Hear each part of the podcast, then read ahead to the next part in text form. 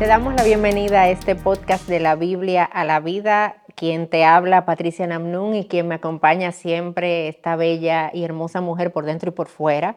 Que no te acostumbres a estos piropos, esto es hoy nada más. Charvela, el hash de Salcedo. Para nosotras es un gozo cada oportunidad que tenemos de estar por aquí, de compartir con ustedes, de traer un tema nuevo de la Biblia, desde la perspectiva bíblica a nuestra vida diaria. Eh, a lo cotidiano, ¿verdad? De nuestra vida, aquellas cosas con las que tenemos que lidiar todo el tiempo. Eh, porque como decía un autor, nosotros vivimos en lo cotidiano, entonces queremos traer las verdades de la Biblia nuestras circunstancias y situaciones del día a día. Y eso es lo que queremos hacer una vez más. Así que gracias por acompañarnos, quédate por aquí con nosotras. Y en lo que estás escuchando este programa, yo te animo a que en tu mente tú vayas orando y tú vayas pidiéndole al Señor, Señor, háblame, Señor, abre mis ojos, Señor, enséñame, usa tu palabra para ministrar mi vida, ministrar mi corazón, porque al final podemos consumir mucho pero si Dios no hace algo en nosotros, de nada nos sirve. Llenamos nuestra mente de información que no termina en ningún lado. Entonces pídele al Señor y en nuestra oración también que Él pueda usar esto para hablar a tu vida, nuestras vidas y nuestros corazones. Así es, Patricia. Mira, y hoy tenemos la parte B quizás de un podcast anterior, si no lo has escuchado, te animamos a buscarlo y habíamos hablado en el podcast anterior de las personas que nos decepcionan. Y es importante, luego de lidiar con la decepción, hay una segunda parte que me toca o que muchas quisieran y deben hacer.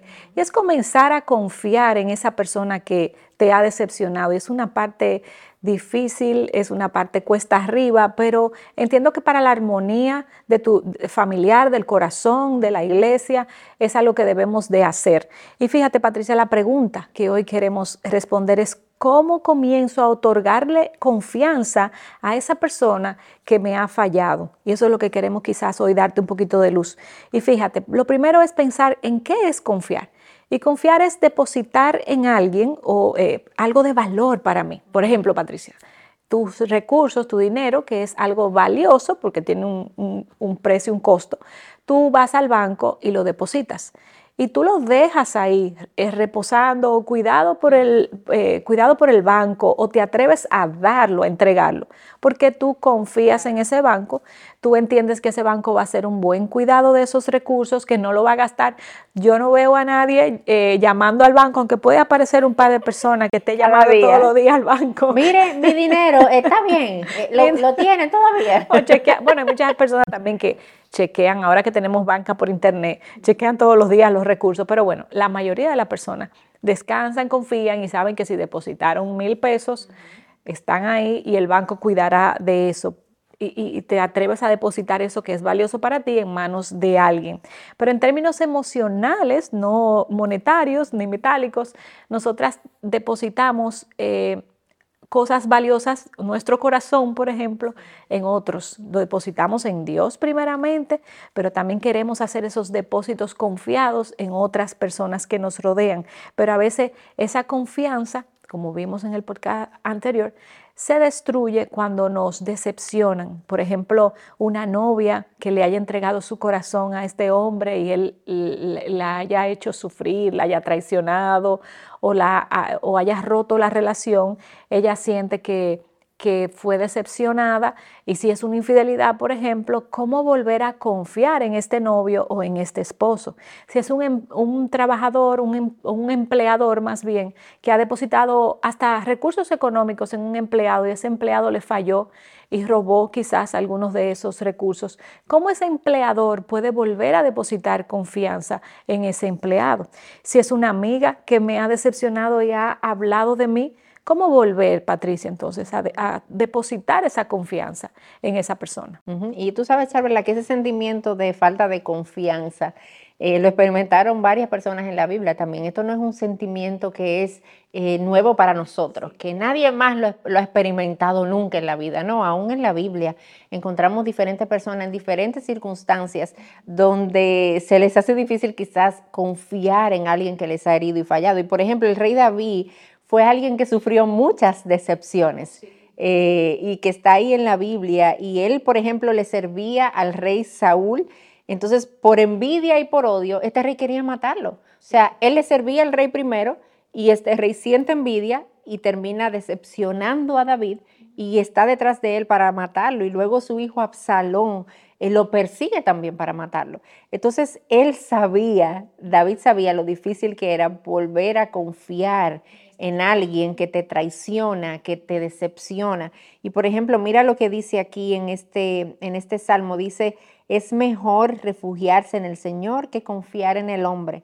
Es mejor refugiarse en el Señor que confiar en príncipes. Y esto era algo que David había experimentado en carne propia. Él sabía muy bien lo que esto significaba.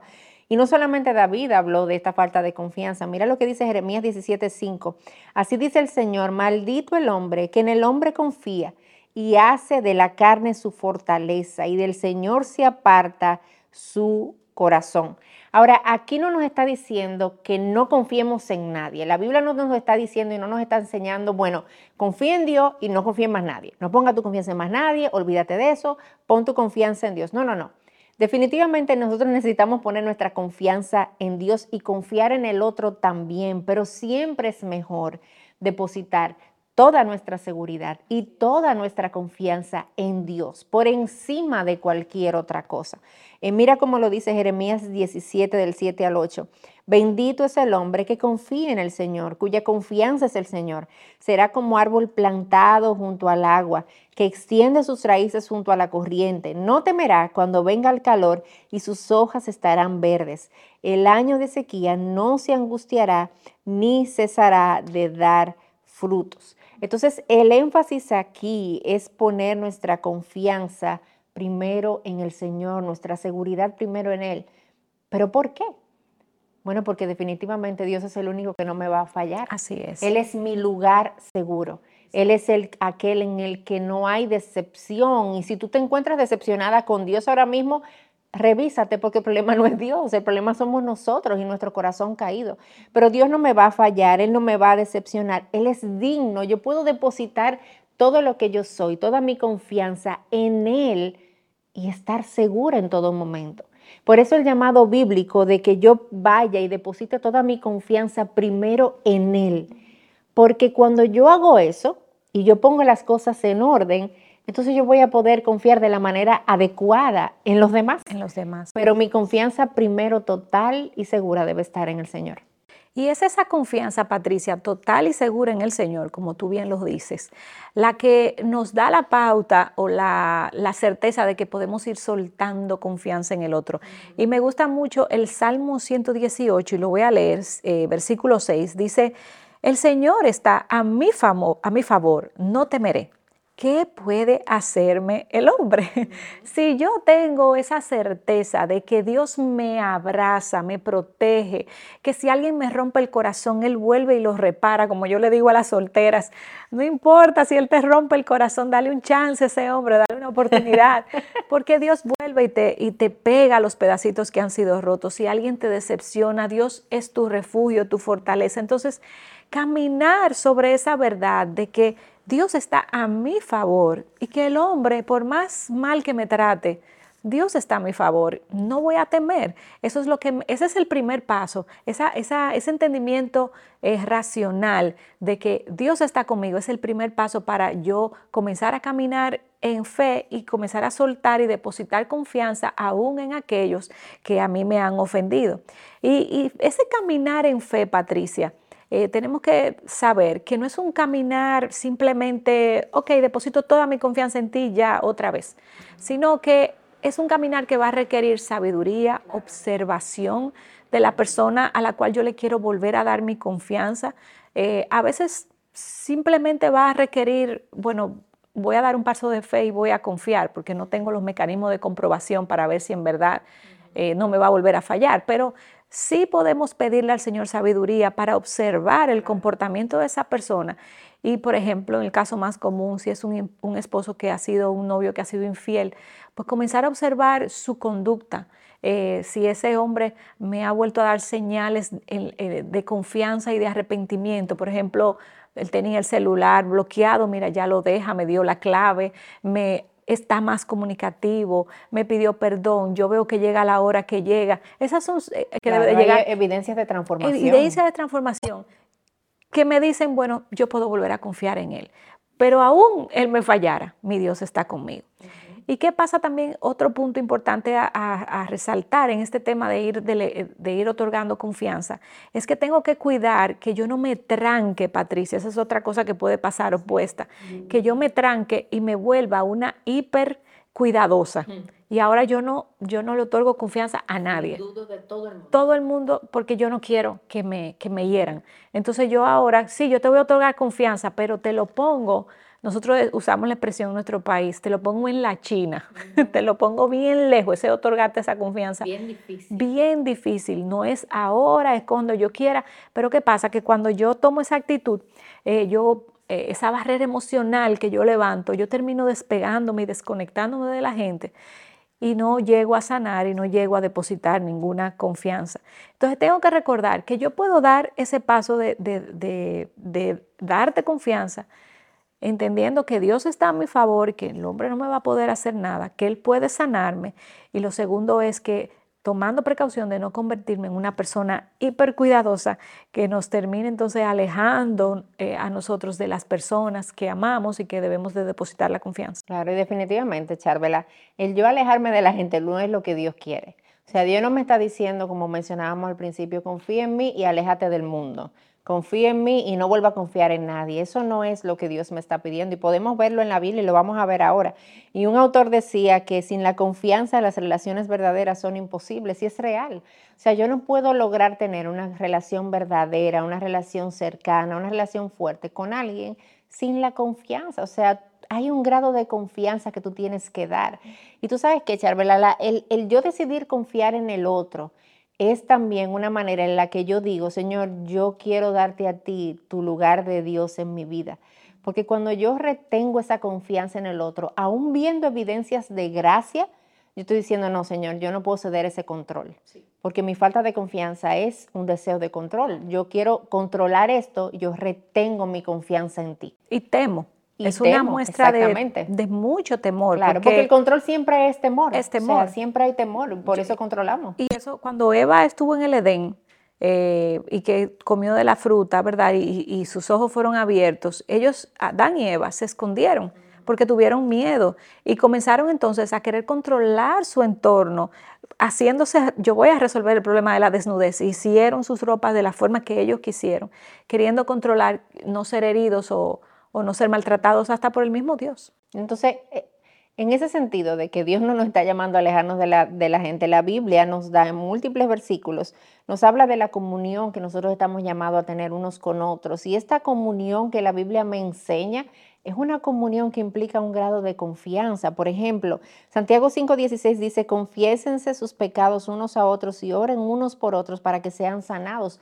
Yo no voy a confesar mi pecado a alguien que, en alguien que yo no confío. O sea, yo vengo donde ti, Charvela, yo hablo contigo de mis faltas, de mi pecado, pero yo confío en ti, yo estoy depositando un grado de confianza en ti y por eso yo me acerco y hago esto. Hebreos 10:24, por ejemplo, nos dice, nos llama a estimularnos los unos a los otros al amor y a las buenas obras. Y Romanos 12:15 me habla de que yo debo llorar con mis hermanos, gozarme con mis hermanos, llorar con el que llora, pero si no hay una relación de confianza, esto no es posible. Yo no puedo hacer eso si yo no confío en la otra persona, o sea, para yo llorar, para yo alegrarme.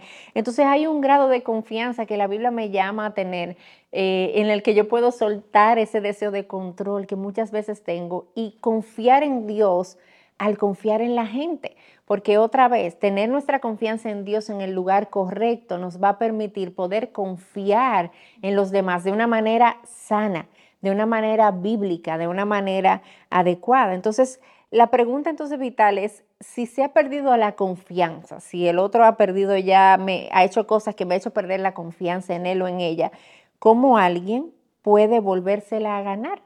Y bueno, algunas cosas que pudiéramos decir, y lo primero es que recuerdes otra vez confiar en Dios y confiar en que Dios tiene cuidado de ti. Él es tu lugar seguro, Él es tu torre fuerte, Él es tu castillo fuerte, eres la roca que es más alta que tú misma. Entonces, toda tu confianza y tu seguridad, deposítala, deposítala completamente en Él. Otra cosa, Charola, de la que hemos hablado y yo creo que es tan necesario hablarlo todo el tiempo, perdona. Recuerda que el perdón es una decisión, el perdón no es un acto emocional. Ten tu corazón listo y dispuesto para extender el perdón todas las veces que sea necesario, porque todas las veces que a ti te es necesario recibir perdón, tú lo recibes de Cristo Jesús y yo también. Entonces, volver a confiar requiere que yo tenga un corazón listo, dispuesto para perdonar, sin amargura, sin rencor, eh, con ese terreno preparado para extenderle a otro lo que Cristo me ha extendido a mí primero. Y ama, la, Biblia nos, llama todo el tiempo a amarnos los unos a los otros y, y, nos enseña cómo el amor es esa marca distintiva del creyente y confiar es amar. Porque el amor en 1 Corintios 13 dice, el amor todo lo cree, todo lo espera, todo lo soporta y tú puedes seguir leyendo que hay otras características del amor, pero estas primeras características tienen que ver con esto de lo que estamos hablando ahora. todo lo Entonces, ama ama a esa otra persona, decide amar, porque esas características de 1 Corintios 13 son una decisión. Yo decido creer, yo decido eh, soportar, yo decido estar. Entonces decide amar y abre tus ojos a esas señales de arrepentimiento en la otra persona. Abre tus ojos a la gracia que Dios va depositando en esa otra persona que te ha decepcionado y en la que se te hace difícil volver a confiar. Así es, Patricia. Y muchas de ustedes se pudieran preguntar, pero ¿por qué yo tengo que arriesgarme? ¿Cuál es la necesidad? Yo estoy bien ya. estoy bien aquí, él allá, yo aquí, nosotros aquí, ¿verdad? ¿Por qué? Bueno, porque Dios nos ha mandado a vivir en comunidad. Nosotras no vivimos solas, nosotras vivimos en comunidad, no vivimos, no somos, ¿cómo es que se llaman esas personas que viven eh, castaway en la... En, como náufragos. Eh, náufragas en una, en una, isla. Yo sola con mi pelotica Wilson. No, no, no, para nada.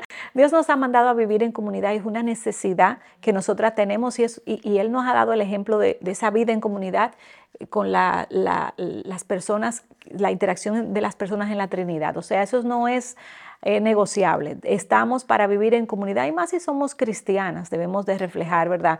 Ese sentido de comunidad. Y lo segundo es, porque, ¿por qué arriesgarme y darle esa oportunidad a esa persona de quizás volverme a herir? Bueno, porque tú has recibido esa segunda, tercera, cuarta, séptima. Y las que faltan. las que faltan de Dios, del Dios santo sin pecado. Él te ha perdonado más de lo que tú quizás tengas que perdonarle a nadie en esta vida. Si Él lo ha hecho contigo, ¿por qué tú no hacerlo con el otro? Y darle ese voto de confianza y volver entonces a, tener una comunión más cercana o íntima, si el, si el, caso lo amerita, con esa otra persona, sabiendo lo que, lo que leímos ahorita, que Dios está a mi favor, que qué me puede hacer el hombre. Así que te animamos a dar ese voto de confianza en su tiempo y con sabiduría, poder comenzar a confiar aún en aquellos que te han decepcionado.